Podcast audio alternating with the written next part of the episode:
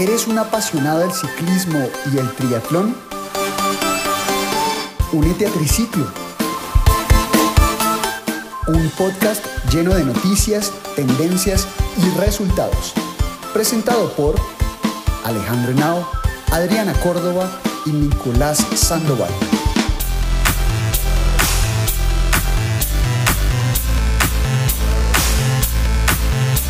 Prepárate para un emocionante viaje deportivo junto a nosotros. Bienvenidos a Triciclo. Hey, ¿qué tal? ¿Cómo están? Bienvenidos a un episodio más, el episodio número 18. Con ustedes, Nicolás. Nicolás Sandoval en Triciclo. Hola amigos, ¿cómo están? Eh, muy felices de estar acá. Eh, otra vez un episodio más. Tenemos una invitada muy especial, eh, una persona eh, que ha hecho un montón de proyectos enfocados al deporte y a las mujeres. antes de entrar a hablar con ella, les presento a Adriana, quien nos va a hacer la introducción de ella. Adriana Córdoba en Triciclo.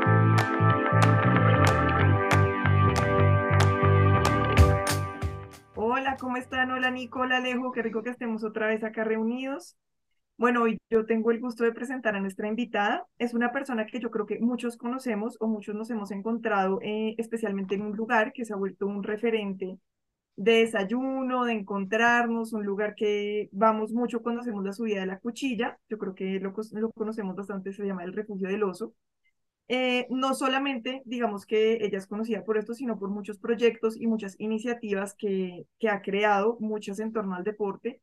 Ahora ella obviamente nos va a contar con más detalle, así que sin más preámbulos, con nosotros está hoy Paola Urueña. Hola, Pao. Hola, ¿cómo van? Muchísimas gracias por esta invitación. Un saludo para todas y todos los que nos están escuchando. Ojalá esto se vuelva súper viral. Dios mío, que llegue a todo mundo y que todo mundo escuche esto porque me parece espectacular estas iniciativas y promover estos espacios de debate, de diálogo, de deporte. Bueno, creo que todos y todas podemos construir mucho si ponemos nuestras opiniones en una mesa. Muchas gracias. Eh, por aceptar esta invitación. Para mí realmente es una alegría muy grande tenerte acá. Nos hemos encontrado muchísimas veces. Eh, he sido un gran beneficiado de las cobijas del refugio del oso, que creo que me estoy adelantando, pero es importante que más adelante nos cuentes de este lugar, que lo amo. Eh, pero nada, muy feliz de tenerte acá.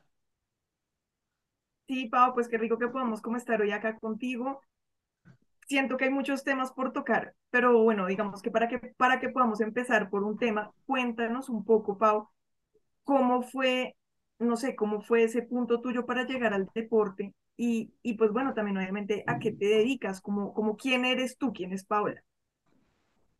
Bueno, em, yo soy abogada, yo soy abogada de la Universidad del Rosario, soy especialista en asuntos de género. ¿De qué se trata esto? Eh, yo soy asesora en diferentes entidades públicas a nivel nacional, departamental y municipal en cuanto a prevención de violencias contra la mujer, en cuanto a rutas de atención, líneas de atención. Eh, sabemos que todo este tema de violencia contra las mujeres eh, es terrible y está creciendo y no para, todo lo contrario. Entonces, digamos que ese es mi labor, mi, propósito en la vida, eh, empoderar a las mujeres y hacerlas sentir tranquilas y seguras de alguna u otra manera en diferentes espacios. Entonces, un poco lo que me preguntabas de, bueno, el deporte y quién es Paola, eh, es una relación de todo lo que yo soy y lo que a lo que me dedico y es un poco eso. Entonces, como que en el transcurso de mi vida profesional vine identificando miedos e inseguridades que yo misma tenía como mujer y dije, bueno, voy a desarrollarlas y a trabajarlas a través del deporte y cómo puedo yo transmitir ese mensaje a otras mujeres que pueden estar sintiendo exactamente lo mismo que yo. Entonces, digamos que ahí inició todo. Eh, yo era muy miedosa, todavía sigo siendo muy miedosa, pero antes tenía miedo de todo, a mí me daba miedo salir a la calle, a mí me daba miedo, o sea, coger una bicicleta. eh, jamás pensé, no sé, en hacer como eh, un fondo de 130 kilómetros. Nunca, jamás pensé en mi vida hacer retos como los que hoy en día, gracias a Dios, puedo y he logrado. Eh, entonces dije como, bueno, ¿cómo, cómo puedo enfrentar esos miedos eh, y cómo a través de la comunicación y como a través del empoderamiento femenino que está como tan trillado y que todo el mundo dice, el empoderamiento femenino, qué mamera, no, como a través de esas herramientas reales de empoderamiento femenino, yo puedo sacar esas inseguridades y crear una comunidad de mujeres que, como yo, queremos, no sé, salir adelante, ser seguras de nosotras mismas, eh, crear un entorno sano, tranquilo, confiado. Entonces, bueno, básicamente es algo así.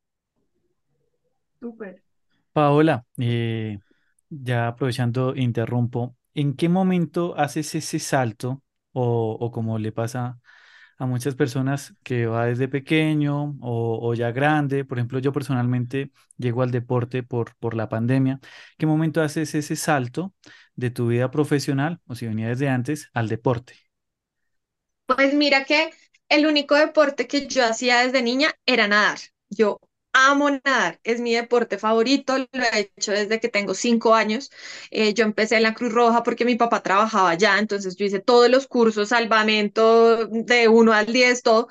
Entonces yo me sentía muy segura en ese entorno de la piscina porque decía, acá no me va a pasar nada. Acá no va a pasar, no me van a robar, no me voy a ahogar porque pues ya sabía nadar, no me van a empujar, no va a pasar ningún carro. Siempre, siempre como que estuve nadando, nadando pero llegó un momento y también por, por el refugio del oso, que ahorita les voy a contar, en que yo dije, y eso también fue también medio pandemia, en que yo dije, bueno, lo único que podemos hacer es montar bici. Y yo tengo con mi familia una casa en Huasca y veíamos a todo el mundo y amigos ciclistas y todo el mundo que lo único que podía hacer es salir a montar bicicleta. Yo dije, bueno, pues o, o, me vuelvo loca acá, porque el tema de salud mental también creo que a todos y a todas nos afectó. Entonces dije, o, o tomo cartas en el asunto y me pongo a montar bici, así me dé pánico esta vaina, porque yo no podía tocar una bicicleta. Y yo, bueno, lo había hecho, pero nunca lo había hecho como en la calle y con los carros y todo eso. Entonces yo dije, bueno, hacemos el negocio y Paola va, va, a dar ejemplo que esto es de ciclistas para ciclistas. Entonces ahí yo tomé la decisión y hágale, coja la bicicleta y mate miedos porque, Dios mío, o sea, yo no podía pasar ni siquiera un policía acostado, nada mucho menos pensaba subir a la cuchilla, mucho menos nada de lo que, de lo que hoy estamos haciendo. Entonces, básicamente es eso. Eh, después de eso, bueno, entonces digamos que siempre nadé, luego empecé con la bici y después ya me, me metí como en el running. Entonces, pues ahora como que estoy dando eh, mucho esfuerzo y bueno, metiéndole con mucha disciplina a los tres deportes para dedicarme al triatlón. Pues qué chévere, me parece muy, me parece muy bonito porque, pues personalmente también el primer deporte que yo practiqué en la vida fue la natación, entonces me siento muy conectada con eso que dices, que uno empieza a sentirse en el agua tan cómodo, tan cómodo que como que uno no quiere salir del agua. Y yo sé que no es tan normal, porque precisamente la gente que practica triatlón, muchas veces el coco es el agua. Y pues veo que en tu caso, y eso es algo muy chévere, para ti el agua va a ser el ambiente en el que te sientes de pronto más cómoda. Y creo que ese es un gran plus porque pues realmente adquirir esas bases de natación desde chiquito es una ventaja muy buena. Entonces, pues qué rico, qué chévere. Y ya en este momento, o sea que tú ya en este momento practicas las tres disciplinas, o sea, tus entrenamientos son de las tres cosas. Sí, mis entrenamientos son de las tres cosas. Tuve la oportunidad de ser embajadora de un evento que se llamó Triduitama y de hacerlo. En Duitama hicieron este triatlón, pero también tuve la gran ventaja que era en piscina. Entonces, no me enfrenté una vez a aguas abiertas, hicimos eh, un sprint que es pequeñito, 750 metros nadando, eh, 20 kilómetros en bici y 5 corriendo. Entonces, bueno, ya hice mi primer triatlón y ahí vamos. Y pues la idea es eh, con mucho, con mucho respeto también eh, por esta disciplina, porque pues eh, ir a enfrentarse, personalmente no me gusta sufrir. O sea, yo sé que los ciclistas en el mundo entero aman su sufrir y eso es como su pasión, pero a mí no. Entonces yo trato, trato de, de limitar ese sufrimiento y entrenar mucho para realmente sentirme tranquila y disfrutarlo, que eso es lo que a mí más me gusta del, del ejercicio. Yo veo que la gente, y, y bueno, cada, cada persona es diferente, pero yo veo que la gente se estresa demasiado por sus entrenamientos, por cumplir expectativas, por hacer cosas. Y yo a veces me siento como tan tranquila con lo mío que digo, bueno, esto es como, como el ambiente que me gusta eh, hacer. A mí yo no soy de competencias, yo no soy de matarme, no, voy tranquila a mi ritmo, a mi espacio. Y eso también está muy bien. Creo que siempre hemos hablado de eso en este podcast, que cada cual Sí, asume a su manera y está perfecto. de acuerdo. Y yo pienso que, que, que el deporte tiene que ser ese, es pues lo que hemos dicho ya, el, el deporte es el vehículo que lo saca a uno del estrés, eh, el que le da una forma, un momento para pensar las cosas de otra manera. Porque pues si uno va a vivir estresado en el trabajo, estresado eh, en la casa y estresado en el deporte, yo creo que llega un punto en que realmente no vamos a ser felices. Y para mí el deporte es felicidad. Total. Sí, sí. Sí, Sí, realmente es eso. Y Pau, entonces, ya triatlón, yo no tenía ni idea de este, de esta, de este perfil tuyo. Para mí, yo me había quedado en que, pues, primero ciclista, después running, pero no tenía ni idea que lo tuyo era en la natación. Ya, ya te metiste a la laguna de Tominés, donde ustedes se meten allá. Yo, yo no sé cómo son Pues capaces de hacerlo. Eh, esto es todo un reto. Eh, precisamente dentro de ocho días ya voy a entrar por primera vez eh, con el traje, la boya, todo. He estado entrenando fuertemente en piscina porque la idea es hacer dos mil metros y pues en aguas abiertas es otra cosa porque pues obviamente ahí la mente te empieza a jugar buenas pasadas o malas pasadas porque tú no tienes de dónde. Punto. O sea, tú vas solo o sola y el frío, ese es otro tema duro también. Entonces, mira, yo, yo creo, a mí me gusta mucho retarme a mí misma. No me gusta con otras personas, pero decir, Paola, ¿eres capaz? No, qué susto, qué miedo, que, que el frío, que tantas cosas y qué tal y qué tal. Y empieza tu mente a decirte, no, no vas a poder, no vas a poder, no, no, no, mejor no lo hagas. Ay, no, déjalo para dentro de 15 días, déjalo para... No, no, vamos a ponerle fecha a esto y enfrentar esas situaciones. Y bueno, ¿cómo podemos? ¿Cómo disminuir el riesgo de? Bueno, entonces vamos a tener el traje, vamos a entrenar, vamos a hacer eh, ejercicios de meditación, mindfulness. Tu mente puede con absolutamente todo en esta vida. Así me demore, así lo que sea, así la primera vez vaya a ser difícil. No importa, mil veces se va a meter, entonces yo lo tengo, afortunadamente dominé muy cerca, entonces bueno, mm, hágale, vuélvalo a intentar, y qué tal en la primera vez nos vaya bien, entonces bueno, pues no perdemos nada, intentando, intentando, intentando. No, y al Paola, y, final es lo que tú dices, es tu diversión. Entonces, eh, si así te vaya mal, te vaya bien, no importa. Es tu primera vez y va a ser memorable. Paola, yo te iba a hacer una pregunta, es, eh, ¿tú actualmente tienes algún acompañamiento o, o autodidacta o un mix de los, de los dos, de las dos cosas? Porque, por ejemplo, yo, yo soy muy de autodidacta.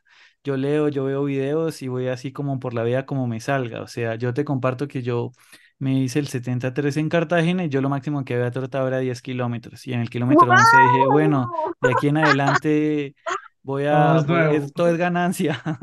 Entonces, pero hay otras personas otras personas como Nico que sí tienen su entrenador, súper juiciosos, cumplen las cargas que toca hacer a la semana. Eh, ¿tienes algún entrenador? Yo con eso también he tenido múltiples pensamientos, digo, como, oiga, qué chévere sería tener un ente, me gusta tener mis tiempos y no me gusta que me presionen. Y tampoco me gusta madrugar a las 5 de la mañana y entonces el equipo tiene que ir y a las 4 tenemos que nadar y yo creo que son diferentes formas y gustos también, porque yo voy, mi trabajo es muy, o sea, muy, muy diferente, tiene como ritmos y horarios súper diferentes a las personas normales. Entonces yo puedo estar nadando en el cura a las 10 de la mañana, en una reunión a las 12, pero entonces a las 5 vengo y corro en el Simón Bolívar. Entonces yo sé que son horarios que no se pueden acoplar y, y realmente como que prefiero hacerlo a mi ritmo eh, sí me gustaría, por supuesto, me parece que, eh, por ejemplo, para hacer un maratón de una maratón de 42 kilómetros, sé que se necesita realmente como una persona que te esté guiando. Eh, sí me gustaría en algún momento hacerlo, pero si lo hiciera, tomaría la decisión no hacerlo en grupo porque sé que no, no, no me voy a sentir tampoco a gusto y me voy a sentir, presionada. Eh, ¿Qué te digo del Ironman? Es mi sueño, es lo que voy hacer, si Dios quiere, el próximo año. Voy a entrenar, mejor dicho, porque de verdad me parece espectacular, me parece un reto durísimo. No sé cómo lo hiciste, Alejandro, eres un duro. Si me puedes contar, por favor. Pero no, genial, me parece. Y, admiro, o sea, las personas que lo hacen y en especial las mujeres que lo hacen. Dios mío, o sea, yo digo, duras, espectacular. Eh, creo que deberían hacer un programa especial solamente para Ironman. Lleven, mejor dicho, gente súper dura, me invita, yo lo escucho, porque es un reto y sobre todo lo que yo les decía ahorita, de la mente, o sea, obviamente del cuerpo, porque es que tu cuerpo, o sea, va a estar enfrentándose a distancias increíbles y tu mente Total. obviamente te va a decir mil veces, no, no, no. Claro, y, y de hecho, Adri va este año a su primer Ironman en Cartagena, entonces realmente es una, una mujer muy poderosa que admiro mucho. Y, y espero el otro año saber de ti, Pau, que lo lograste. Yo creo que no hay nada que uno no se proponga que no pueda lograr. Total, total y Ah, y absolutamente. Tuvimos uno de nuestros primeros capítulos, por si lo quieres oír, fue entrevistando a Eduardo Acevedo, que él es una persona que ha estado en varias, pues en varios Ironman. De hecho, hace poquito vi que hizo un Ironman, El no sé, Mundial sí, el mundial.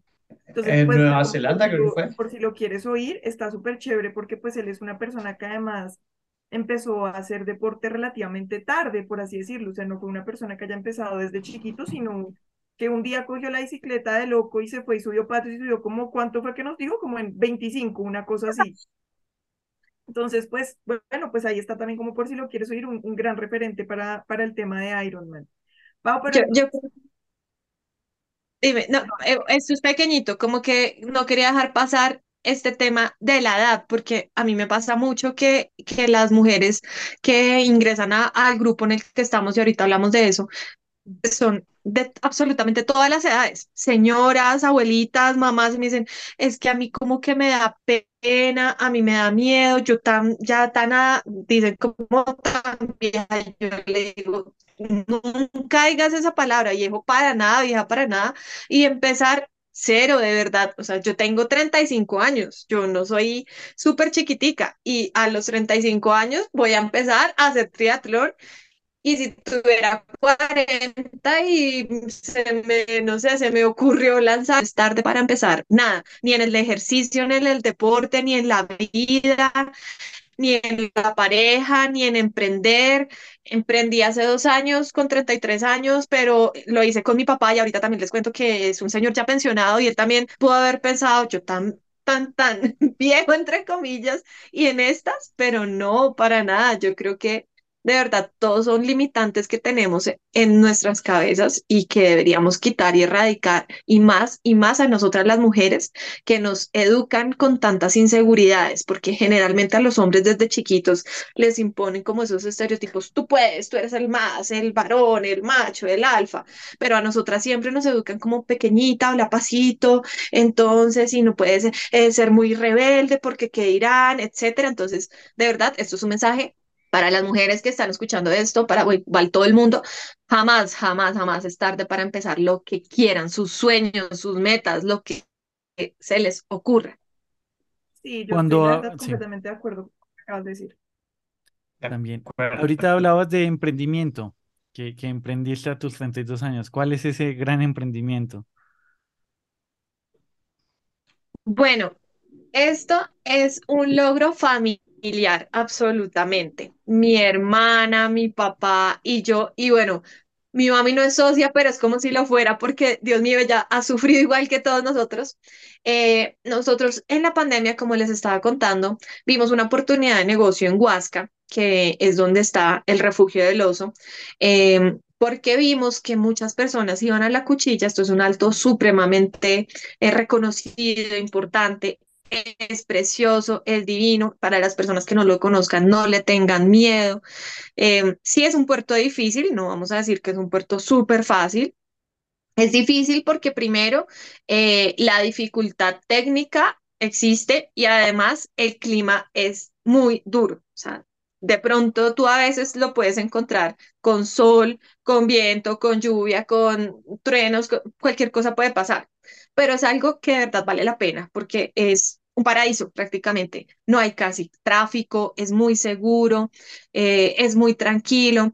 Entonces, bueno, nosotros vimos como ese páramo de la cuchilla, tantos ciclistas, tanta gente que iba y no había un espacio especial o diferente o moderno para que los ciclistas o las ciclistas pudieran pues disfrutar o comer rico, comer como algo, una alternativa diferente a la típica panadería donde te ofrecen, pues, no sé, el desayuno normal, caldo, huevos y pan. Entonces nosotros dijimos, bueno, no, ¿por qué no hacer algo distinto eh, y modernizar este municipio que, o sea, no es que esté muy, muy, muy desarrollado en comparación con otros, digamos, tú ves Cajicá, Zipaquirá, que están más cerca de pronto de Bogotá y que hay más gente que vive allá, pues tiene muchas más alternativas. En Huasca nosotros hasta ahora estamos como desarrollando eso, hasta ahora estamos como trayendo mucho turismo entonces, bueno, decidimos lanzarnos al ruedo los tres.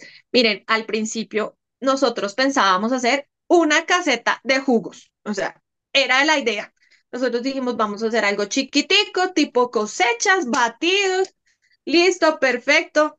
Y la, la idea se empezó a desarrollar, a desarrollar, a desarrollar, encontramos ese espacio, eh, nos tocó modificarlo completamente, restaurar eso, porque eso era una casita en donde no había absolutamente nada, era una casita pequeñita, entonces nos tocó sacar un préstamo porque no teníamos un peso en el bolsillo, ninguno de los tres, dijimos, saquemos un préstamo en el banco y nos metemos de cabeza en esto. Sin miedo, con tranquilidad, vamos a, a estar con Dios y bueno, Efectivamente fue así. Hicimos un mural súper grande, el refugio del oso, porque se llama el refugio del oso, porque tenemos el, el oso de anteojos que es tan, tan representativo de nuestra región. Y a veces hay personas y hay ciclistas, hay ciclistas que me han dicho que han visto osos en la cuchilla. Es súper difícil porque eso sí, obviamente ellos no se dejan ver tan fácil, pero hay muchos, hay muchos están escondiditos. Entonces dijimos, bueno, que tan bonito. Y mi hermana, que es una dura en la comida, dijo, bueno, yo voy a hacer como un menú bien diferente para que las personas tengan otras alternativas ricas, pero saludables también para comer.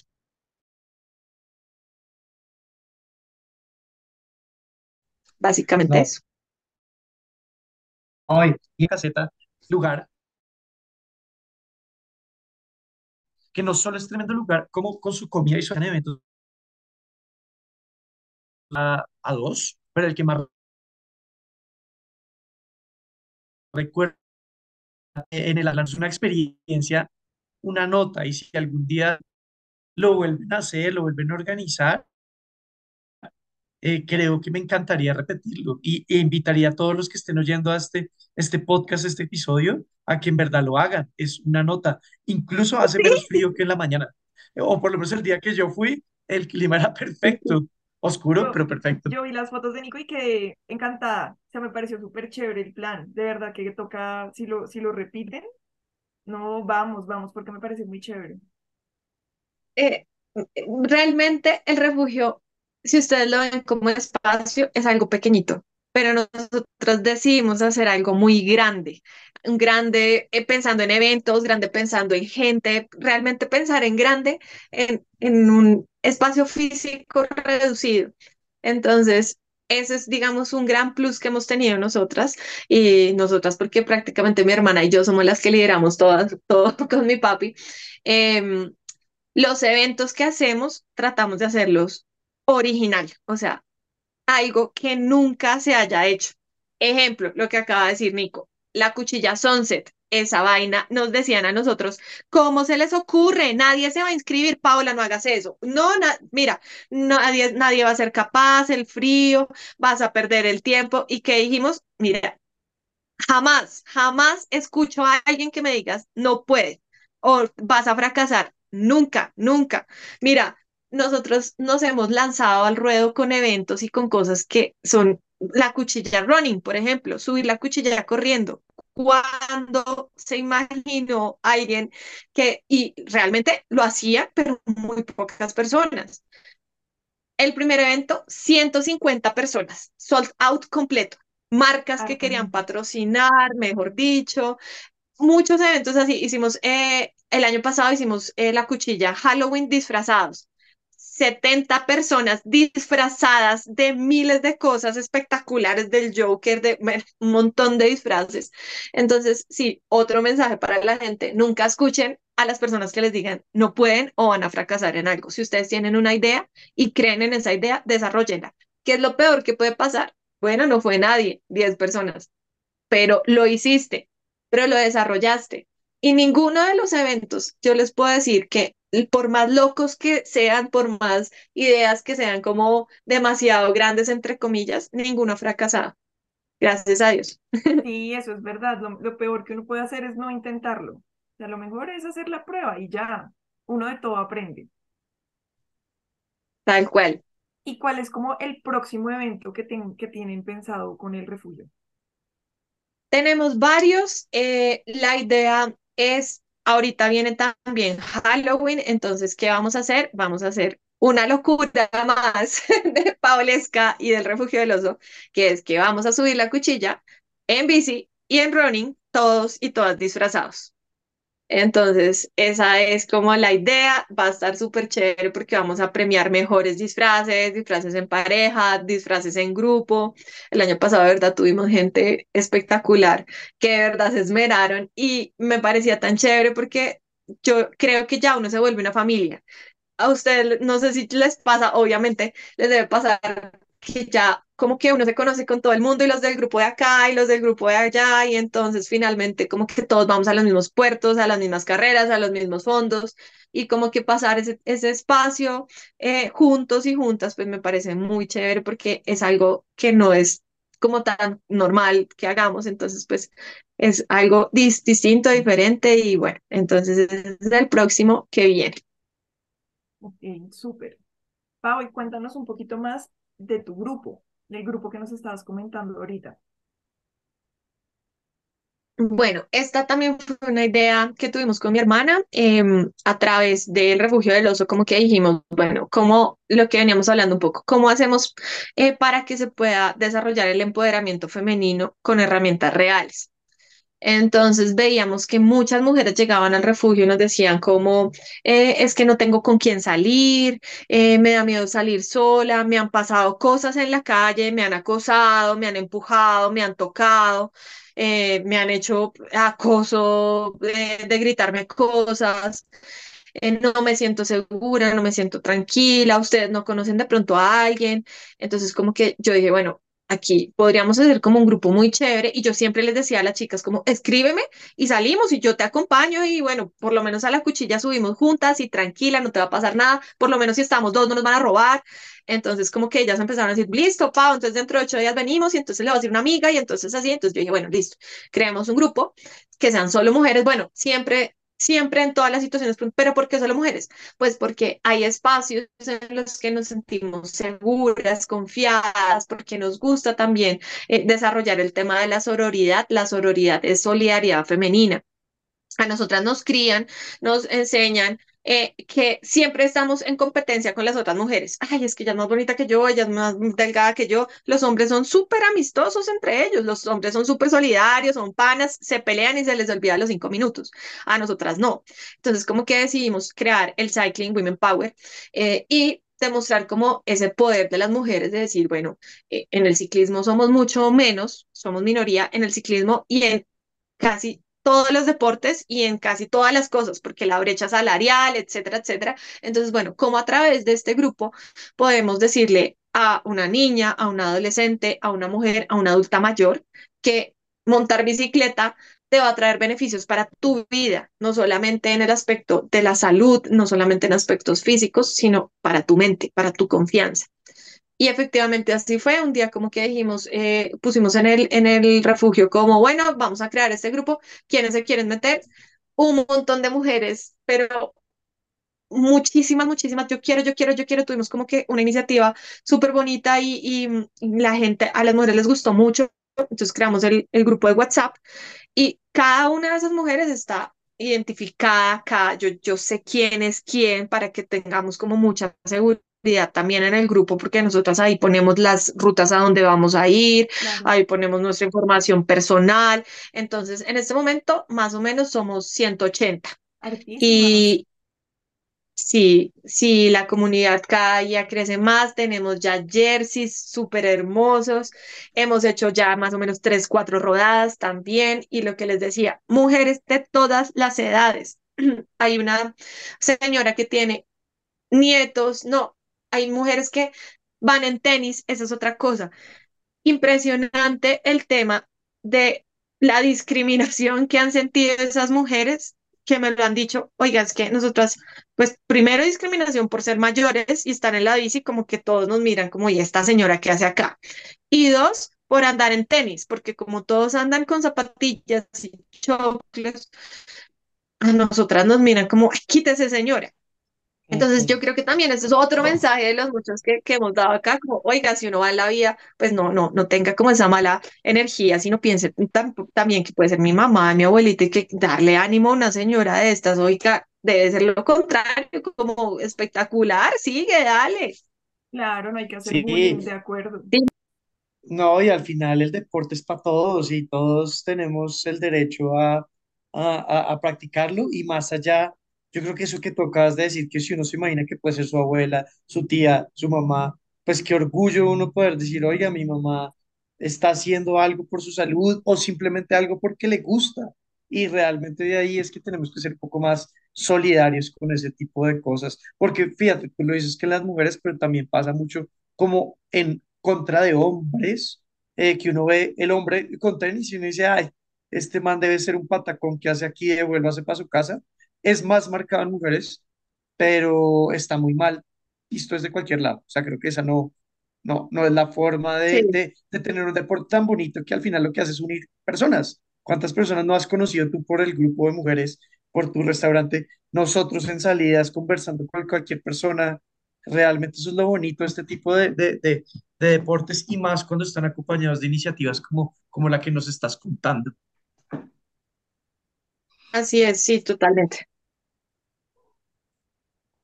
Pues, Eh, Dani, sigue, Dari, sigue, sí. no, no, no.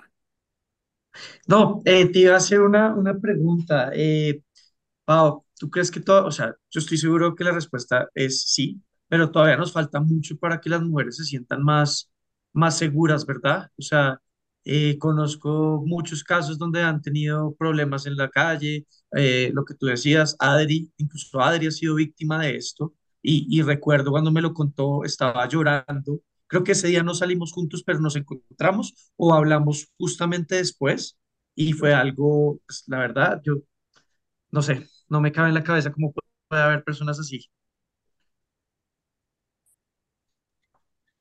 Es algo del día a día y es impresionante. Primero, porque cuando nos sucede, ni siquiera sabemos cómo actuar, porque nos sentimos vulnerables, porque nos sentimos con miedo, con inseguridades. A, a uno no le cabe en la cabeza con esposa, con hijas, puede hacer algo así. Y eso se los digo que pasa todo el tiempo. Y cosas como estas, el simple hecho, y no es simple, pero bueno, digamos que así ni siquiera te toque en tu cuerpo, porque el hecho que te toque en tu cuerpo sin tu consentimiento es violencia sexual. Y eso tiene un castigo. Y eso tiene una sanción penal. Pero bueno, aún así, que te digan cosas en la calle, que a mí me ha pasado muchísimas veces, porque claro, como uno está en ropa ajustada, en licra, entonces los hombres piensan que tienen el derecho y si te ven sola, mucho peor, o si te ven con amigas mujeres, terrible,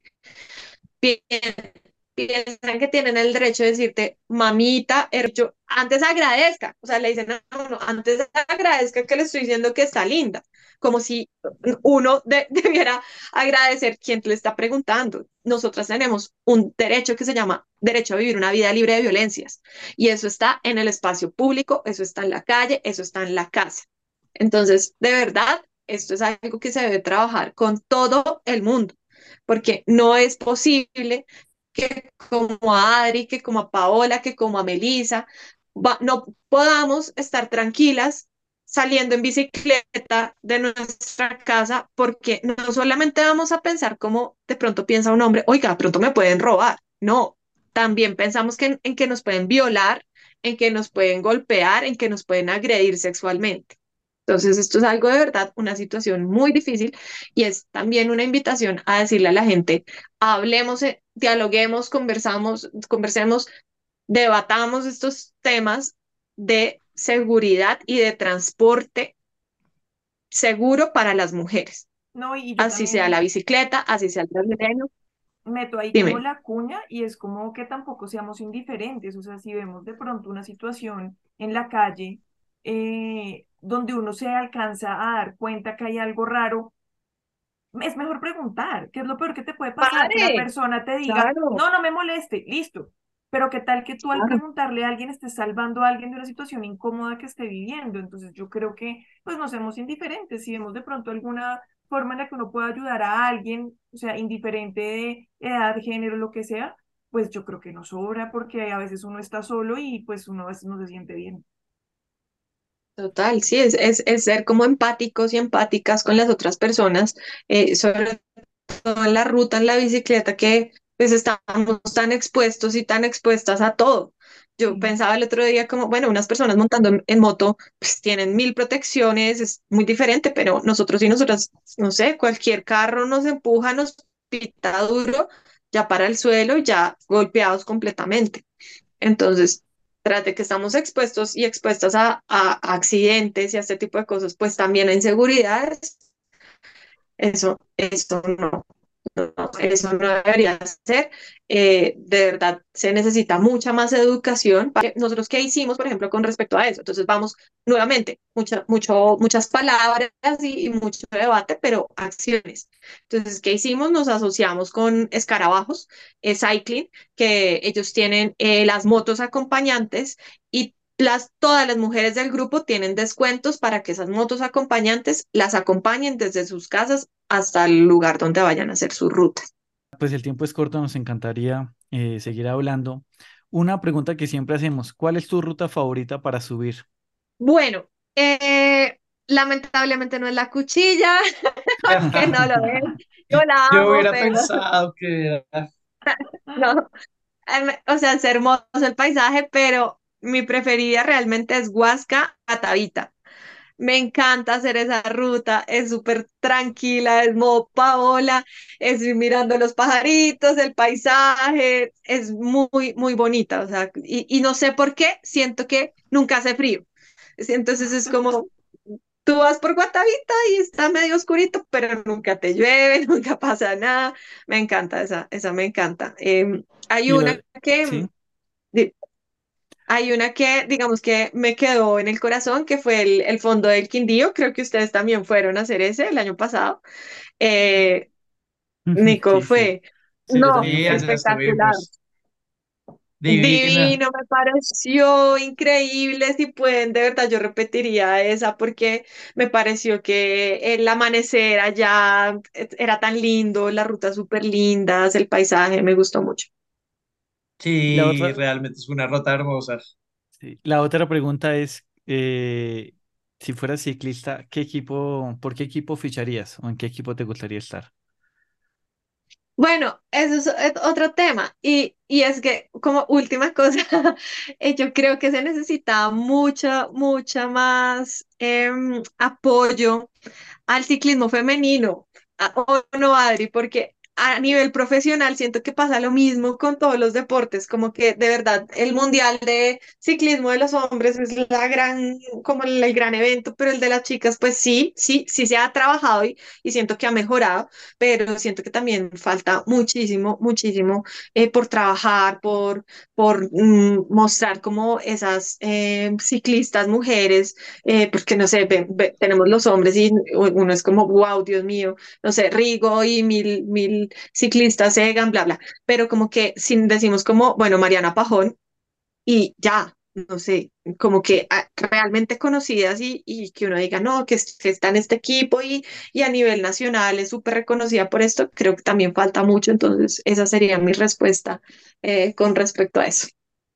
Sí, y mira, y mira que nos pasó ahí, como tocando este tema, yo creo que ya para cerrar, así como, no sé, unos capítulos, 10 capítulos, estuvo acá Yule, Yulei, y le hicimos esta pregunta y ella nos Yulei, respondió, ella nos respondió, es de un equipo femenino y, y nos tardamos, incluso Alejo y yo, y yo creo que Adri también, como, ay, es que Yule está hablando es de equipos femeninos y uno, sí, y uno tiene como en su cabeza como ese mindset de, me va a decir el Jumbo, me va a decir el Ineos, o me va a decir cualquiera de equipos profesionales de hombres, pero cuando ella no, ella no respondió, si no estoy mal, el Movistar, pero el Movistar femenino, donde está eh, la colombiana, eh, que es una crack, eh, que no recuerdo su nombre, pero es eh, donde está la campeona del mundo de los últimos cinco años, si no estoy mal, Van, Van Blauten creo que es, Van que es una Blouten, que crack, se entrena en Colombia. Es Ah, una crack y entonces yo, la es- sigo. eso De, es. de hecho no ganó el, el Tour de Francia, yo la estaba siguiendo y no ganó el Tour de Francia porque claro, le hicieron la encerrona a los otros equipos y la atacaron, la atacaron, la atacaron, la atacaron y le, y le quitaron el, el, el Tour de Francia, pero obviamente ella es la favorita. sí, Nos sí encantaría seguir rescato que, hablando. que Alejo siempre sabe bastante también de ciclismo femenino. De hecho, Alejo esa vez la cogió volando. Fuimos Nico y yo los que quedamos como, uy, no la cogimos, pero Alejo sí sabe. Sí. me Pues, encanta, otro punto para Alejo. Eh, bueno, no quiero ser el malo del paseo, ya tenemos que cerrar. Sé que nos enviaste unos audios que quieres que suenen, entonces nos despedimos con eso, ¿te parece? Listo, sí, bueno, son audios de unas de las compañeras que hacen parte del Cycling Women Power, estamos súper orgullosas. Hola, mi nombre es Tatiana Romero, tengo 29 años. Eh, conocí el grupo de Cycling Woman Power eh, en el refugio del Oso. Eh, digamos que hay una de las rutas que más me gusta hacer, que es el Páramo de la Cuchilla, y conocimos este lugar tan lindo eh, para desayunar y ahí como que a raíz de eso y con el liderazgo de Paola, empecé a seguirlos y a ver los eventos que hacían y me di cuenta que estaba conformado un grupo de mujeres. Entonces desde ahí conocí el grupo, conocí el refugio del oso y fueron como más agradables las subidas a la cuchilla. Eh, siento que esos espacios son súper importantes. A mí me encanta estar entre mujeres, como que sentir ese poder femenino, de poder escucharnos, de poder sentir que juntas somos muy fuertes, que si todas nos apo apoyamos podemos lograr muchas cosas y esto es lo que nos ha permitido este espacio. Hola a todos, mi nombre es Karen Montañez, soy bacterióloga microbióloga y tengo 28 años. Conocí el grupo de PAO de ciclismo Cycling Woman Power Team por sus redes y por el refugio de los en Huasca. Eh, la ruta que más me gustó fue la que fue realizada por conmemoración del Día de la Mujer. Eh, me agradó muchísimo porque ella impulsaba mucho lo que es la sororidad, ese acompañamiento entre mujeres, ese compañerismo. Eh, se ha aliado a demasiadas marcas que han sido muy importantes. De hecho, la ruta que más me gustó tenía aliado como Track It Up, eh, Volterra y se hizo un ambiente muy agradable entre varias mujeres. Creo que eso es importante, que todas las mujeres conozcamos que somos fuertes, valientes y que entre todas nos podemos apoyar. Entonces, por eso creo que son importantes estos espacios entre mujeres y que ella ha sido una excelente persona que influye en este tipo de temas. Hola, buenas tardes. Mi nombre es Adriana Gómez. Eh, soy administradora de empresas, eh, empleada. Mm, tengo una hija llamada Juliana Espitia. Eh, aproximadamente inicié en el ciclismo de montaña hace dos años. Mm, eh, vivo en Zipaquirá y hago rutas en Zipaquirá, San Jorge, San Jorge, Rodamontal, Neusa. También conozco en Cajicá la Balvanera y hace aproximadamente un año tuvimos la oportunidad de conocer el refugio del oso y a Paola, eh, donde pudimos, con ellas hicimos, y las chicas del Cycling Power Woman, hicimos una salida al, al,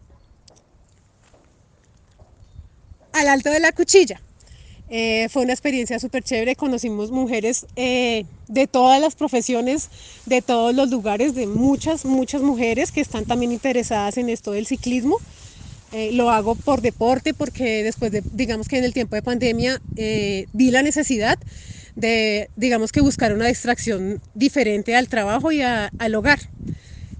Mil gracias. Si alguna mujer que está escuchando esto en este momento quiere ser parte de este team, por favor no duden en escribirme en mis redes social- sociales, El Refugio del Oso Huasca o Paola UR eh, 327, que es la mía. Entonces, pues súper abiertas para que todas y todas las personas nos visiten en el Refugio del Oso. Muchas gracias a ustedes pues por este espacio tan lindo, tan chévere, que sigan creciendo, que este podcast, mejor dicho, llegue a nivel internacional, que sea súper viral y bueno, todas las mejores energías. Pues, Gracias, Pau, Vale, gracias.